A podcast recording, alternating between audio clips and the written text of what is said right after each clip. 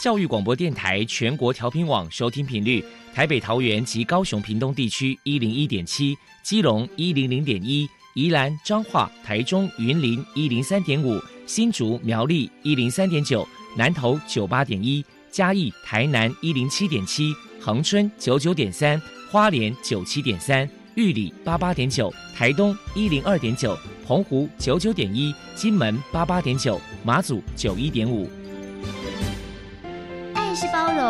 爱是牺牲，爱是分享，爱是服务。因为爱，特殊教育充满了无限的可能。用爱关怀身心障碍同学的未来，用心倾听资赋优异子女的心声。欢迎老师、家长、同学们，大家一起加入特别的爱这个大家庭。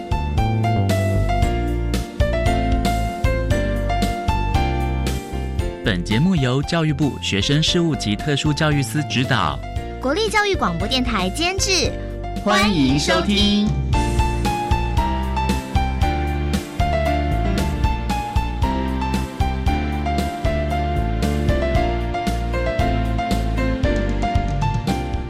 因为爱，我们在空中相遇，欢迎您再度收听特别的爱，我是小莹。这个节目在每个星期六和星期天的十六点零五分到十七点播出。在今天节目中，将为你安排三个部分。首先，在“爱的小百科”单元里头，波波将为您安排“飞翔云端”的教室单元，为您邀请嘉义特殊教育学校的辅导室主任陈威权陈主任。为大家说明嘉义特殊教育学校针对性别平等教育推广的措施以及相关的策略，希望提供家长、老师可以做个参考了。另外，今天的主题专访为你安排的是《爱的随身听》。为您邀请左营高中辅导室的李佩珊辅导老师为大家说明好奇的领域，谈声音障碍学生性别平等教育的教学重点以及防患未然之道，希望提供家长、老师还有同学们可以做个参考。节目最后为你安排的是爱的加油站，为您邀请获得一百零六年优良特殊教育人员荣耀的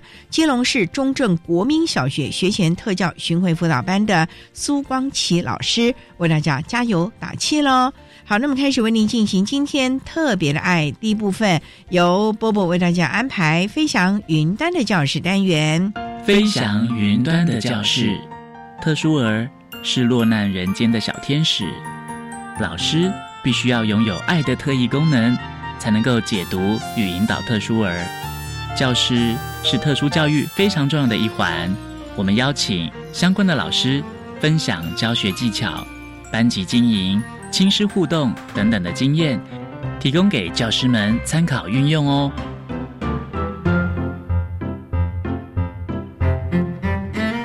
嗨，大家好，我是 Bobo，欢迎收听飞翔云端的教室。今天我们特地请到了嘉义特殊教育学校的辅导主任陈威成先生，来跟大家谈一谈性别平等教育的推广成果。首先，我们先请陈主任来介绍一下，为了推广性别平等教育，嘉义特殊教育学校曾经举办过哪一些活动呢？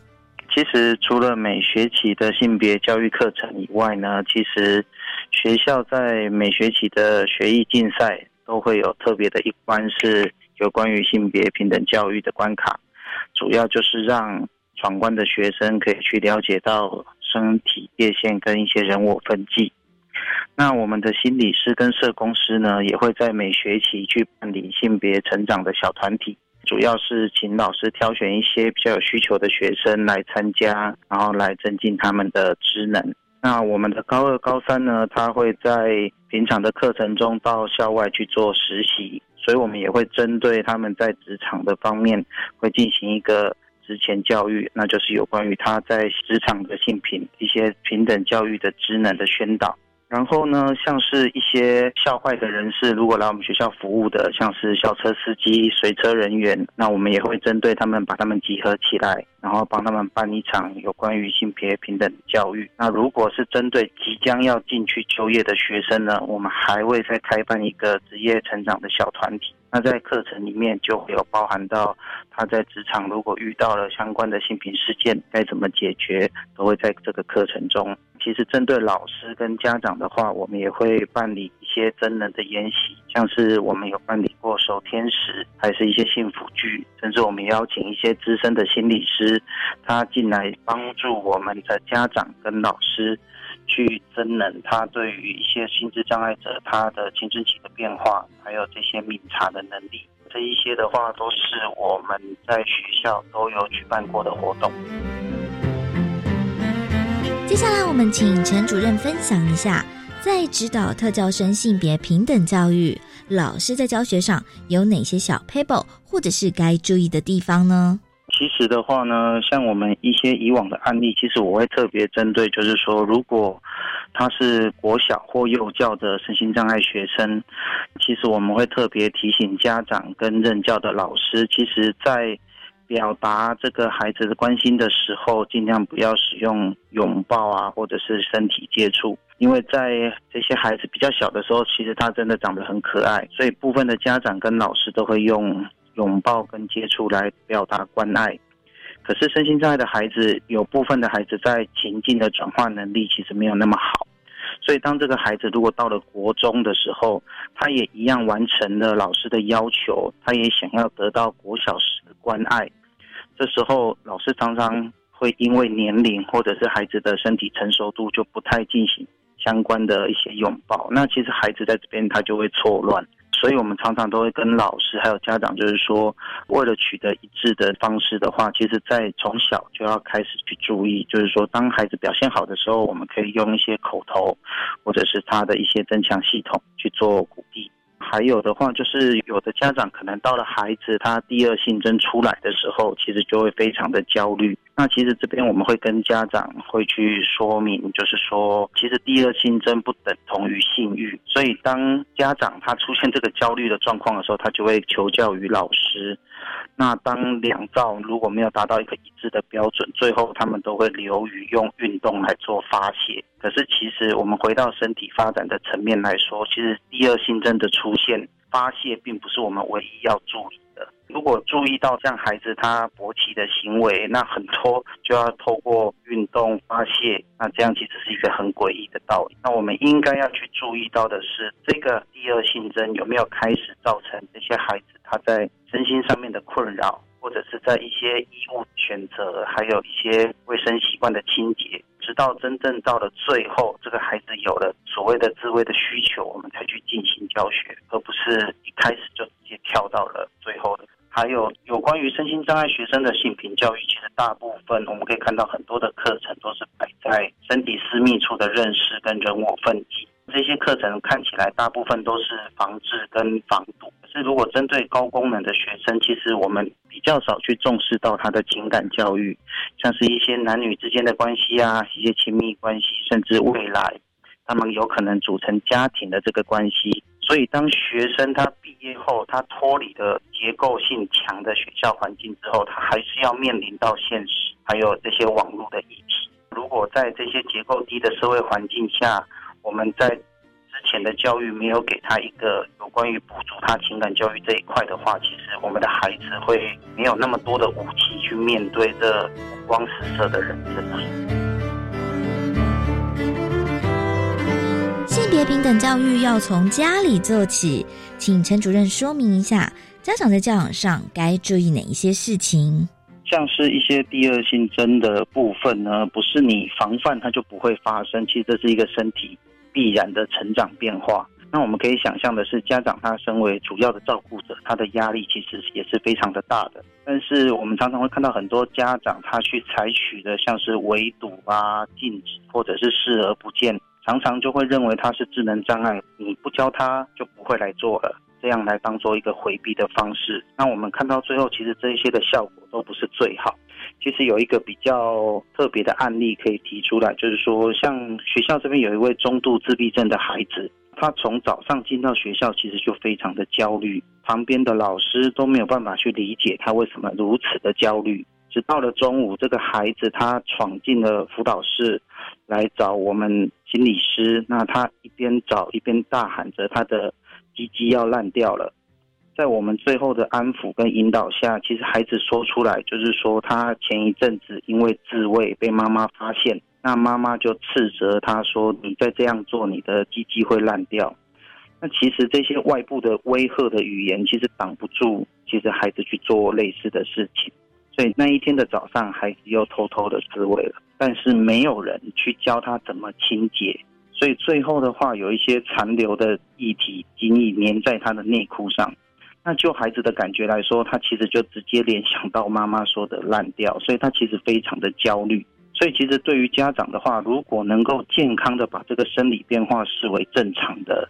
那透过怎么去引导他去做适当的自慰或清理，我相信这个孩子他不用这么的焦虑。所以我觉得家长首先要去注意到的，应该是你怎么的健康的去看待孩子的性别成长教育。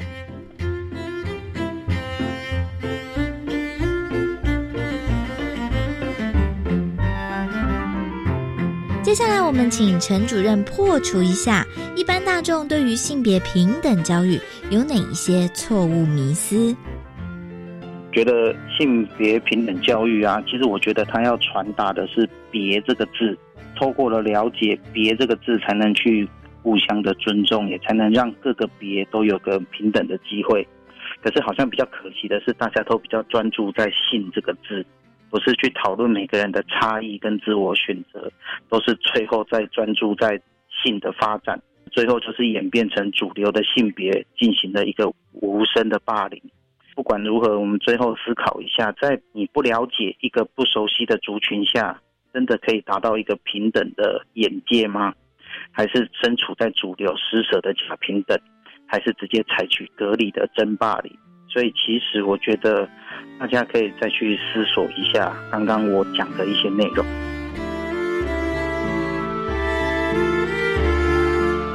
最后，针对性别平等教育，还有什么样的话想要传达的呢？推动性别平等教育，跟我们在推动身心障碍融合教育，其实没有太大的区别。我们都希望，就是说，透过我们老师的努力，让这些主流可以确实的了解每一个弱势的需求，进而才能引起我们思考，去相信我们哪里还没有办法让我们的弱势去享受到一样的平等。那我们只是真的希望，就是说，真正的尊重，可以在我们下一代的孩子真的开花结果。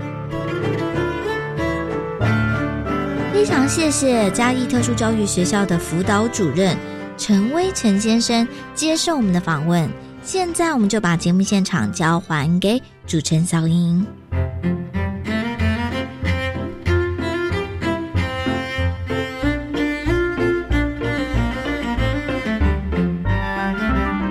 谢谢嘉义特殊教育学校的陈威权辅导主任以及波波为大家介绍了嘉义特殊教育学校在推动性别平等教育的相关措施，希望提供家长、老师可以做参考了。您现在所收听的节目是国立教育广播电台特别的爱。这个节目在每个星期六和星期天的十六点零五分到十七点播出。接下来为您进行今天的主题专访。今天的主题专访为您安排的是《爱的随身听》，为您邀请左营高中的辅导老师李佩珊李老师为大家说明好奇的领域，谈声音障碍学生性别平等教育的教学重点以及防患未然之道。希望提供家长、老师还有同学们可以做个参考喽。好，那么开始为您进行今天特别爱的主题专访，《爱的随身听》。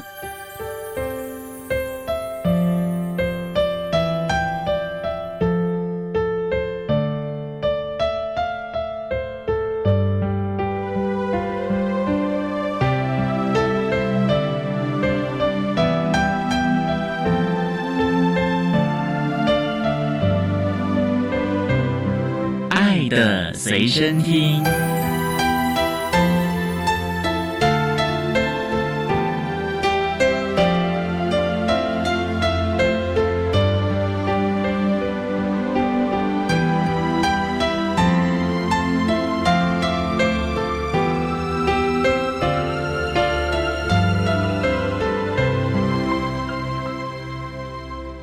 为大家邀请到的是高雄市左营高中辅导室的辅导老师李佩珊李老师，老师您好，主持人好，听众朋友大家好。今天要特别邀请李老师为大家来分享好奇的领域，谈身心障碍学生性别平等教育的教学重点以及防患未然之道啊。那首先啊，要请李老师为大家来分享，从事教育工作大概多久了呢？二十三年，当初就是从事辅导的专业吗？对我一毕业，一九九七年就在左营高中做辅导老师了。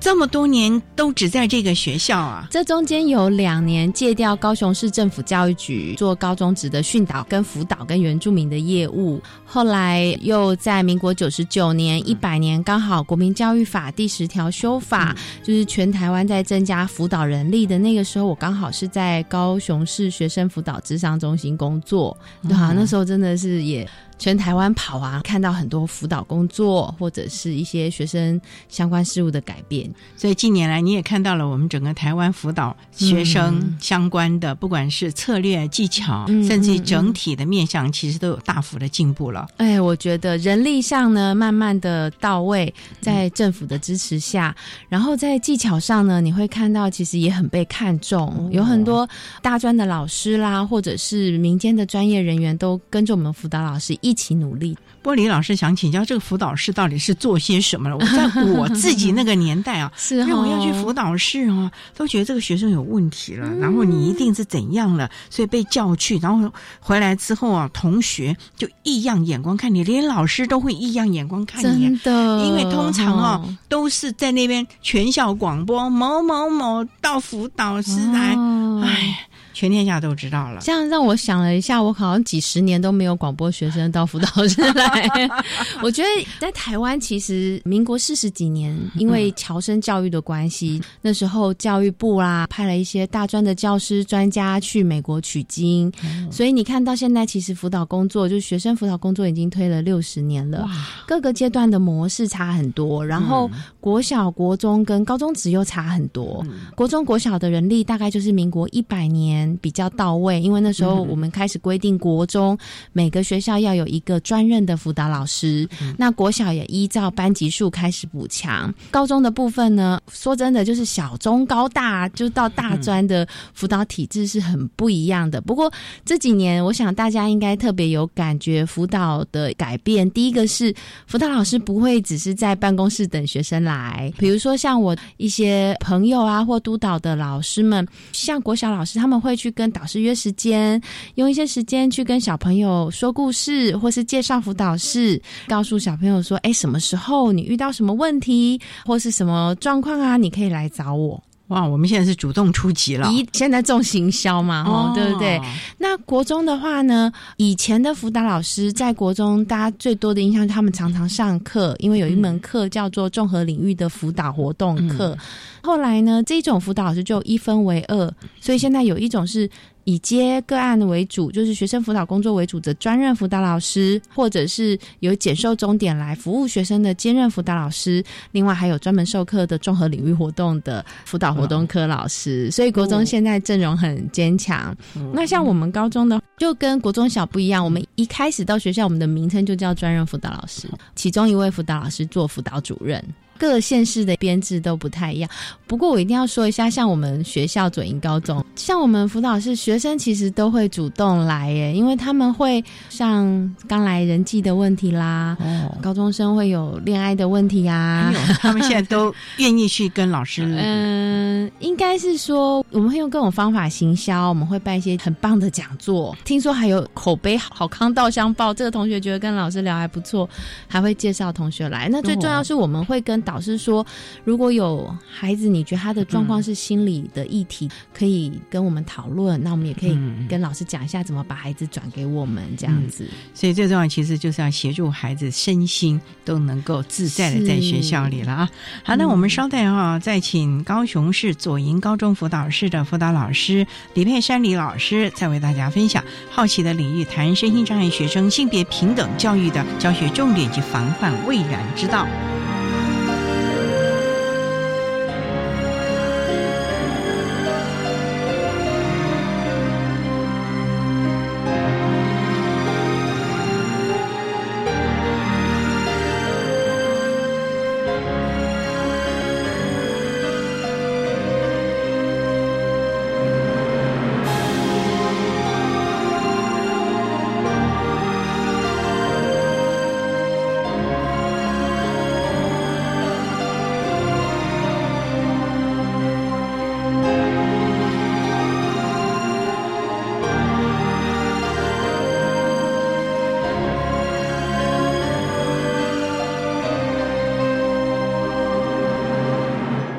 教电台欢迎收听《特别的爱》。在今天节目中，为您邀请高雄市左营高中辅导室的辅导老师李佩珊李老师，为大家分享好奇的领域，谈身心障碍学生性别平等教育的教学重点以及防患未然之道。刚才啊，李老师为大家谈到了，目前辅导老师啊，真的是责任越来越重大，而且呢，要协助孩子的部分也真的是越来越多了，包括了他的心情啊、交朋友啦，甚至可能跟家长啊，甚至课业上等等等等的，都是你们要去关注的部分了啊。那你想想，那性别平等为什么也是你们关注的这个部分了呢？刚刚主持人有提到，以前的人好像不会走进辅导室，哈，以前的学生都比较被动。那我突然想到，大概在可能二十年或三十年前，也就是现在当家长的各位哦，应该也没有听过什么叫性别平等教育，对不对？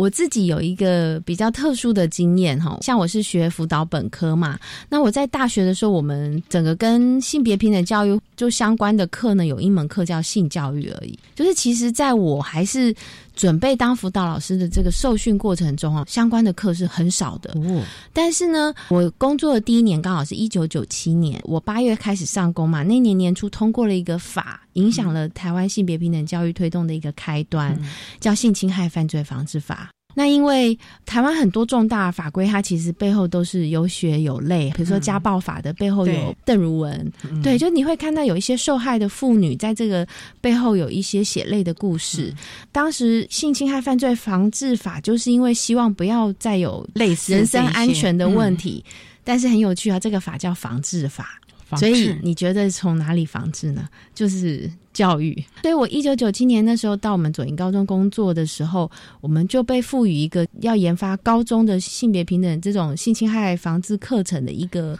教材，要全国推广。对我刚工作第一年，印象好深刻，周围都没有范本啊，也不知道该怎么教哈。我们自己大学都没有什么素材，很多老师都是从零开始。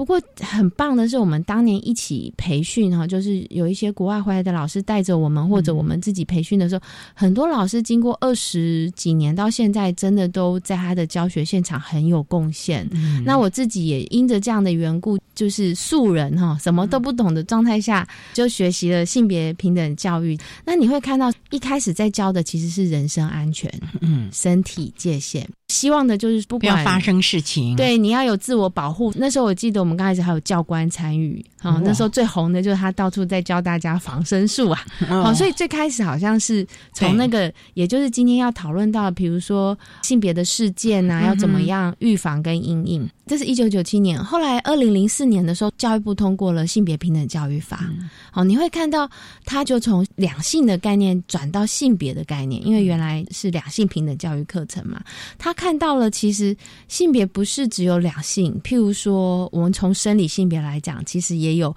阴阳人这样子的，不能划分在任何一边的状态嘛。另外，他也看到心理跟社会性别对一个人的影响。像我在高中，我最有感触的，尤其是刚开始工作的时候，你知道高中都要选组，对，男生都选理工啊，然后女生都选文组啊，对，像我们以前在选科的时候，家长都会有一个这样的自动分线了。哎，对，其实到几年前可能都还是，我不知道现在有没有改变。我们的奥林匹亚的那个国际比赛的高中选手代表没有女生啊。可是我记得我们在当小学生的时候，我们班成绩好的、理科成绩好、自然科目好的，应该女生会有吧？比较多。那男生如果念文呢？那时候可能也会被嘲笑，说你怎么走文啊？哈。对。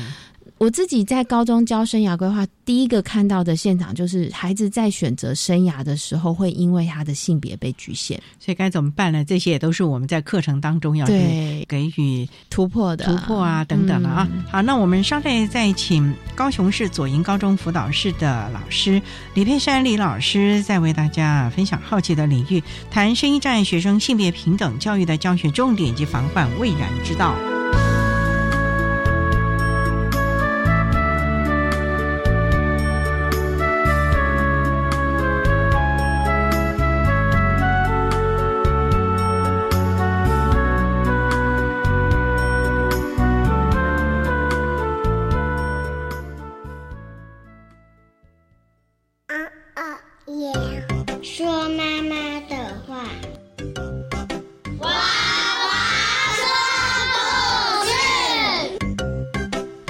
时候，那些夜里是妈妈的声音，是妈妈的故事。孩子长大了，妈妈的故事让他们说给你听。说妈妈的话，娃娃说故事，就在教育电台 Channel Plus。各位朋友，大家好，我是财政咨询中心主任陈千玺。为鼓励大家使用载具索取运动发票，我们从今年九月起，云端发票的专属奖项增加了四十万组的五百元奖。十一月兑奖的时候，假设你使用的是云端发票，你就可以立即体会到每一期两亿四千五百万的专属奖项的双重中奖机会。发票存载具，大家一起来！以上广告由财政部财政资讯中心提供。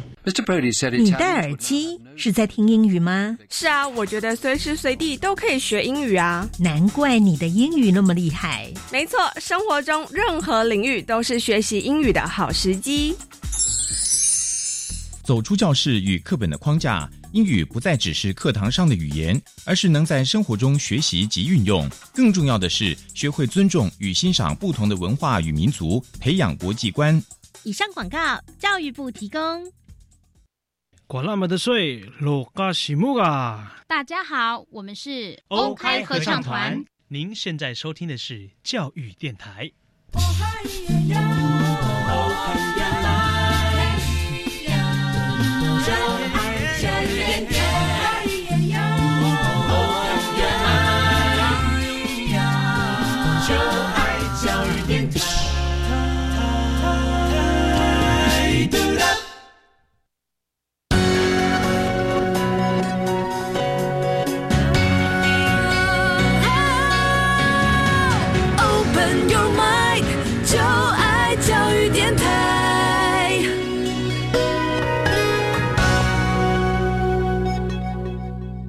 教电台欢迎收听《特别的爱》这个节目，是在每个星期六和星期天的十六点零五分到十七点播出。在今天节目中，为您邀请高雄市左营高中辅导室的辅导老师李佩珊李老师，为大家分享好奇的领域，谈身心障碍学生性别平等教育的教学重点及防患未然之道。那刚才啊，李老师在节目的第一部分为大家谈到了个人从事于辅导工作的经历啊，也为大家。一路谈来了我们辅导的背景啊，甚至于他的进步啊，那也提到了在目前我们教学的现场有哪一些是值得我们去重视，甚至于还可以更好的部分了。就像您刚才提到了，在选组的这个问题啊，其实我发觉现在好像在我们的课纲当中，也就特别提到了女医师、女科学家。你看，像我们的军队过去都是阳刚的，现在呢，你看也有女的飞官。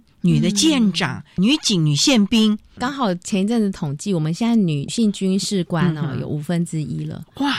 所以你就会看到，它其实是带动了就业可能性的改变。嗯。每一个人要选择他生涯的时候，他不会因为自己的性别受限。嗯，就像我们在提到身心障碍的孩子的时候，我们会希望对他可能身体或者是认知上有一些困难，但是我们也可以在这些困难的基础上，帮他找到环境上比较不让他有障碍，然后被对待的方式上也是有爱无爱的一个这样子的，对友善的一个选项。我觉得这其实基本概念都一样的，就是。尊重以人为主的平等，像我们以前是选主，刚好十二年国教今年就是上路了嘛，哈。到高中，其实我们现在概念就叫选课了，哇，那现在高中的课非常的多元精彩，所以我们现在不会完全是用自然组、社会组这个概念来分，我们现在就是用课，每个学校有它的特色的发展，听起来蛮多元，我真想要再回去哦。你现在看到高中的课表的，教你理财啊，教你认识你的乡土啊。国文课教你写小说啊。多元也激发了孩子更多的潜能以及兴趣的发展了啊！不谈到这一方啊，我们还是要回到我们的性别平等教育啊。那我们所谓的性平啊，包括所谓的性骚扰和性侵害啊。那性骚扰、性侵害其实这么多年来，不管是媒体啊，甚至于在教学现场，也都教了蛮多的。那我们身心障碍的孩子啊，为什么也要再来上这个课呢？因为就有好多人就说：“哎呀，他们懵懵懂懂，你不教还好，这一。”教啊不得了了，怕他启了，对，好奇宝宝了嘛。是，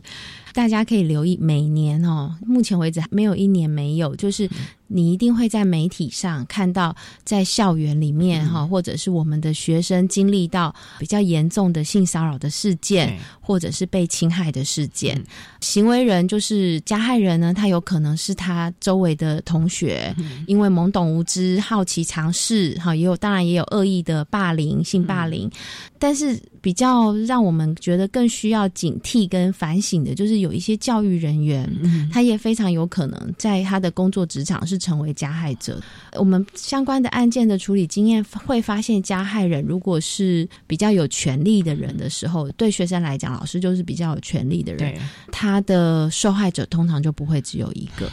对，当然有可能有时候是不小心、无心的，真的叫做不知道哈，不知道这样子是踩了一个尺度的线。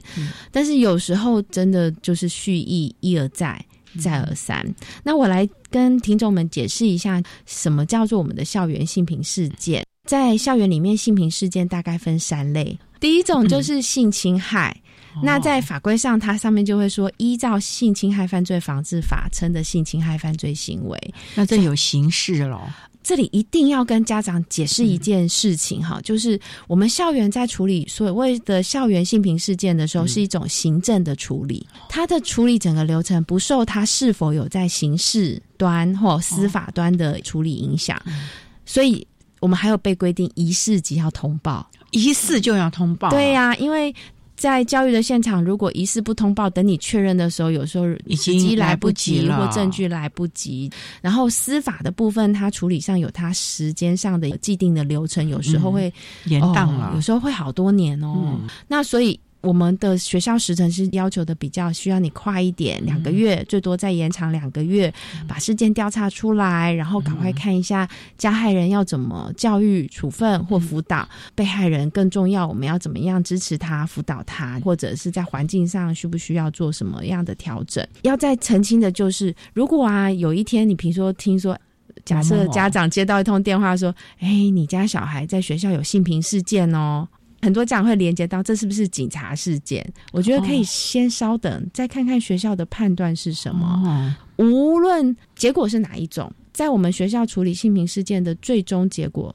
就是要教育辅导学生。学校处理事件就是一个行政的处置，帮助我们学生。也许在发展过程中有一些踩到别人线的学生，他可能是不了解、好奇。青少年最常因为好奇，对呀，或者是模仿，在电视节目上看到别人开黄腔，在班上也比照办理，哎，结果被同学投诉。所以这个处理的过程，就是要让这些学生知道这个行为不恰当。你之后要怎么办？你要怎么道歉？尊重别人，所以我们的立场全部都是教育跟辅导，所以家长就不用太担心说啊，这个会不会是什么那个？那如果是刑事司法的程序，那他会另外走流程，跟学校不会有。跟这边是没有什么问题啊，所以最重要就是勿往勿重。一定要马上，只要是疑似都要处理。学校要尽教育的责任，嗯，对，这点非常的重要啊。好，那我们稍待哈，再请高雄市左营高中辅导室的辅导老师李佩珊李老师，再为大家说明好奇的领域，谈声音障碍学生性别平等教育的教学重点以及防患未然之道。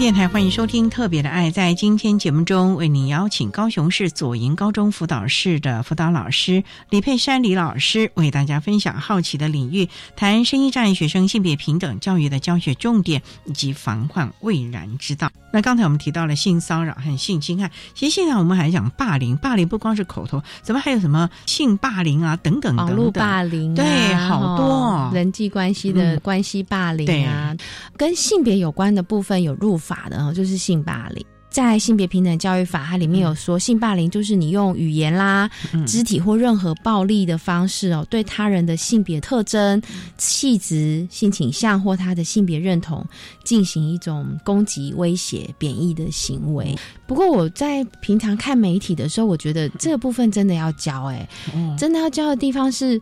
还蛮多人搞不太清楚什么叫性倾向，什么叫性别认同，这两个其实不太一样。性倾向是我喜欢的对象，他的性别跟我异同或双性恋，但是性别认同是我个人觉得我是什么性别。也有些一定比例的我们的孩子，他比如他生理性别是女生，可是他在成长过程中一直觉得，嗯，我觉得我是男生，他的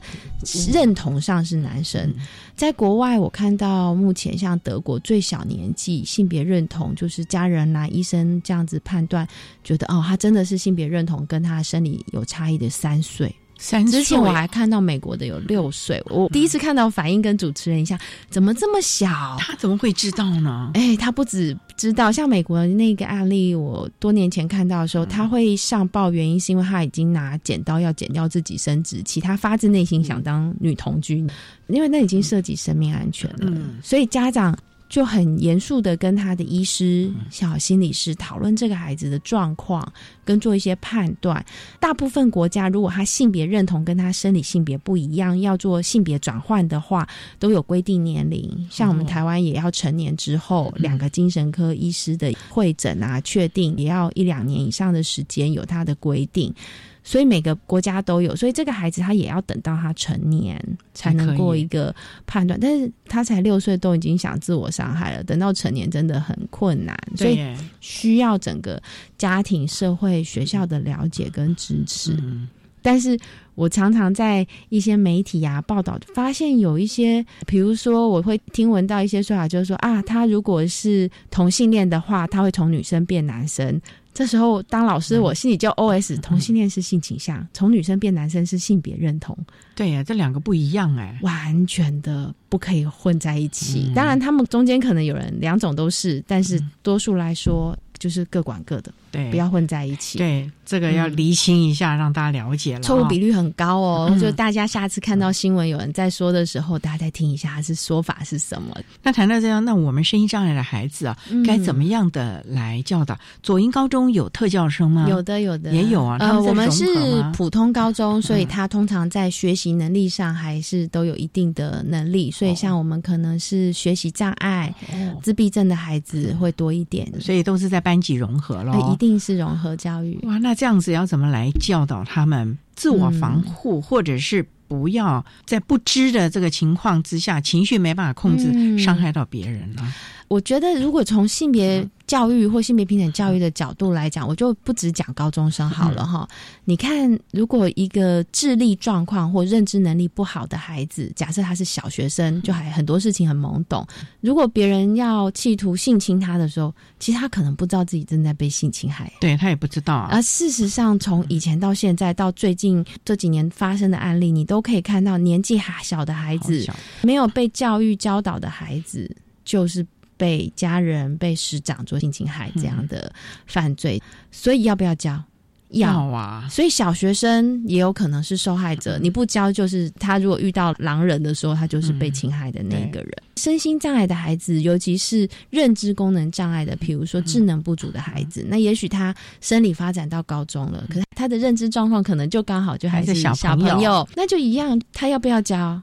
要啊！而且。刚好那个生理荷尔蒙驱动的时候啊，身心障碍学生也会交网友。哎，网络手机发达的一个状态，那交友软体发达的一个状态，也很容易被引诱或者是被欺骗，因为现在特教的人员各县市都很专业的进驻到学校去协助特教生，所以他们一旦有发现，不管是小学、国中、高中阶段，孩子有这种。交友的倾向、兴趣，或展现比较不恰当的性的兴趣，比如说他会在人群当中开始玩弄生殖器，因为他不知道嘛，但是又有啊冲动嘛，哈、嗯。那这个时候都会得到很好的教导，或者是教育他比较恰当的时间、地点、方式，就直接教很清楚的性教育。第一个是他不会成为加害者，对。他不会因为自己的冲动去加害别人；第二，他也比较不会是是受害者。所以我们的认知功能部分有障碍的孩子，教完以后是会学得很好哦，因为老师说一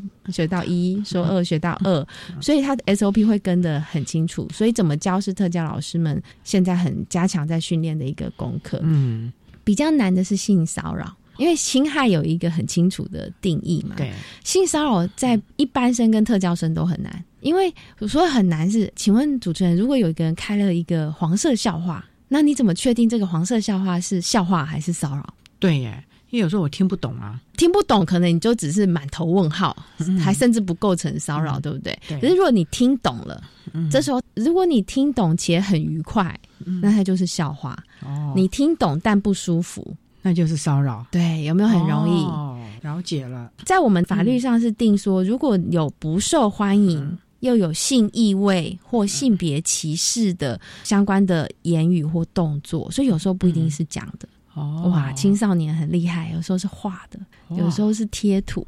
哇，真的是不得了哦，对他们不得了我们就觉得很麻烦，因为嗯。一旦有事件，学校就真的就要赶快启动了，启动很多调查辅导的措施，所以比较划算的是先教好。先教好，未雨绸缪会比较好一点呢、你事后亡羊补牢，其实对孩子，甚至于对很多很多，可能都已经来不及了。嗯，有时候家人也会觉得很受伤，对哦，不舒服，要处理很多事情。但是孩子都有可塑性，即使发生了，我们也可以教，也可以辅导，也可以导正。重点就是不要鸵鸟心态，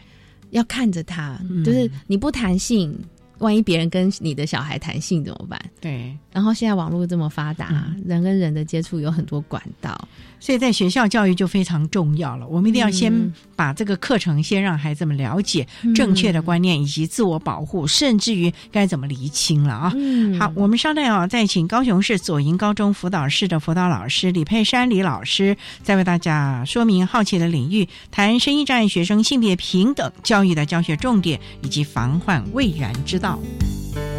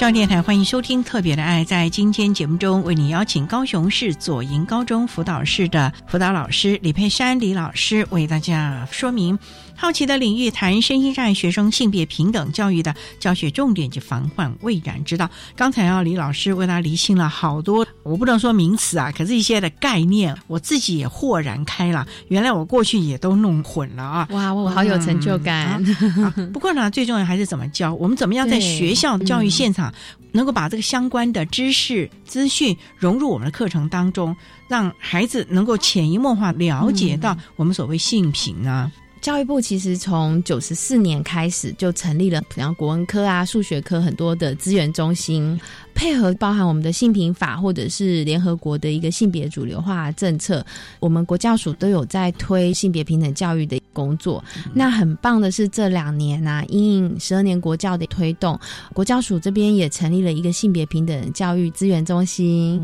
那我个人今年会是他们的一个研究教师。跟大家分享一下，就是这个中心是有一个网站，还在建制中，但是我觉得已经越来越棒哦。它里面有什么呢？以我们高中为例哦。每一个学科，目前为止，你可能本来没有想过数学怎么融入，国文怎么融入，英文怎么融入性别平等教育。也就是说，我们不一定要特别有一门课。当然，如果可以有一个完整的课，跟孩子谈一下人我界限啦，然后这些性别事件是好的。但是，其实很多性别观念就在日常生活中。嗯，我刚好受访之前，我就去看了一下他们的资源中心的种子老师写了好多。教案，我举一个例子，有一个国文老师，他就写了郑愁予有一首诗叫《错误》，我从江南走过，等在季节里的容颜如莲花开落，一首很美的诗。那我们以前读这首诗的时候，完全不会想它跟性别有什么关系，它跟性别有关啊，有关系。那个老师在带孩子思考，谁是那个在等的人？因为有一个人，他最后说我不是归人，是过客。看来有一个人在等待，那有一个人好像。还还没有回来，还在飘荡，是个过客。那在我们的中国文学里面，其实有好多文本跟这个有关。谁在等待？谁在飘荡？这有没有很性别？通常谁在等待？为什么等待？等待的结果会是怎么样？现在在二十一世纪，在情感关系里面，你要等待，还是你可以做些什么？我们透过这些课程，除了教孩子知识，现在说素养导向的教学，也要教孩子做人。对，也要教孩子情感。我们的这些文本里面就有好多情感，可以带着孩子去讨论，告诉孩子们情商的重要性了哦。怎么去面对自己的那个等待或伤心？有没有更积极的做法沟通？不要等最后受不了了，伤害彼此。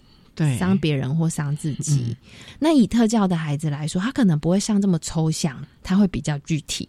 你有喜欢的人的时候，你要怎么表达？人家喜欢你，可是你不太确定的时候要怎么办？真的好像有人追你，然后牵你的手、摸你的头，你还蛮喜欢他的。那你要不要跟他谈恋爱的判断是什么？还有很重要是，如果这个人有一点冒犯你。你要跟谁说？特教孩子会很具体。那我们的一般生的孩子，因为青春期真的是情感发展的关键，在我们高中不教，你什么时候教？大学没有每个孩子都会上到情感关系的课，但是大家可能都会谈恋爱。嗯，所以这些必修学分了。爱情真的是必修学分，而且还不一定很好修呢。哈，我的大学学生回来跟我聊他们的爱情的时候，我觉得哇，你好需要有门课跟你聊聊。然后数学也可以谈性别啊，数学。像我们是内政部每年会有一个性别的统计，性别图像这本书在统计我们各行各业的性别，所以从数学的几率问题或是比率问题，你可以看到，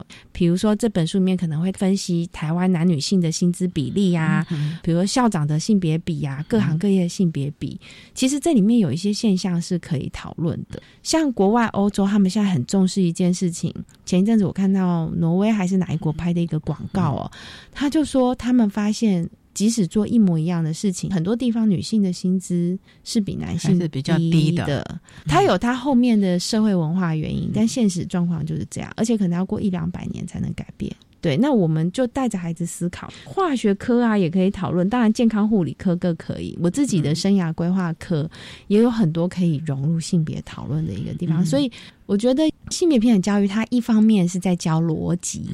看我们刚刚在讲教特教生的时候，就是 SOP 的那个逻辑，什么到什么到什么。对，那我们有很多既定的习俗观念，我们都想为什么女生月经来不能进庙里呀？这种是习俗。为什么中秋节大家都烤肉呢？这也是个奇怪的新习俗。这些习惯或习俗怎么来的？那个逻辑其实是性别平等教育很可以跟学生讨论的。它最后就变成一个很好的一个辩证的一个学问。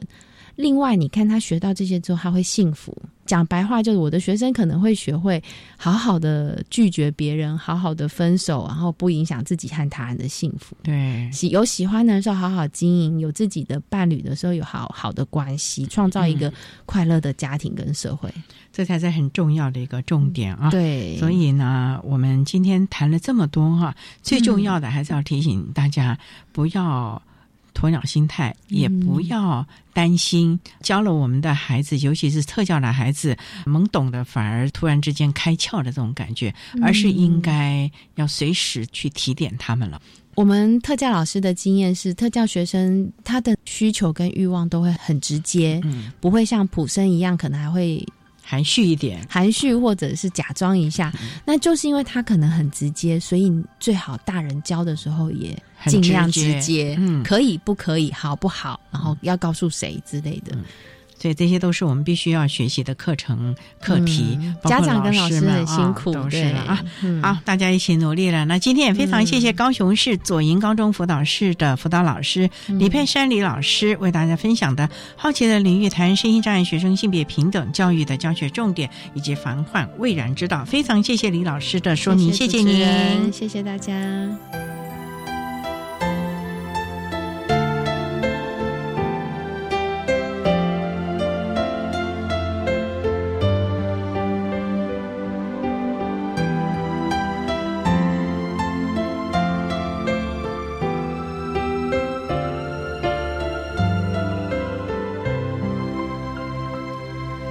谢谢左营高中的李佩珊辅导老师为大家分享了声音障碍学生性别平等教育的教学重点以及防患未然之道，希望提供大家可以做参考喽。您现在所收听的节目是国立教育广播电台特别的爱节目，最后为你安排的是爱的加油站，为您邀请获得一百零六年优良特殊教育人员荣耀的基隆市中正国民小学学前特教巡回辅导班的苏光奇老师，为大家加油打气喽。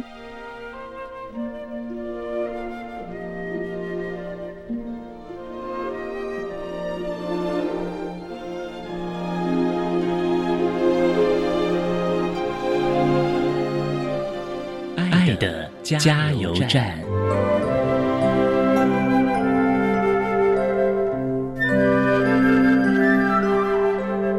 我是基隆市中正国民小学学前特教巡回班苏光琪老师。学前特教巡回辅导教师是幼教老师在经营融合班级的协同伙伴，在教室中必须借由观察幼儿的发展，发现幼儿的现况能力。才能够依据优弱势进行课程难易度与辅导方式的调整，达到支持与帮助特殊幼儿的学习。也唯有持续推动融合教育理念，所有的幼儿才能够享有更精致优质的教学。学前融合教育的实践场所就是幼儿园，期许自己将特教的职能转换成幼教的策略，协同班级老师共同营造多元、温馨、友善的融合学习情境。教室中每一位孩子都享有被关注的权益。我愿以自身微薄的力量，与现场的幼儿教师们继续努力。谢谢大家。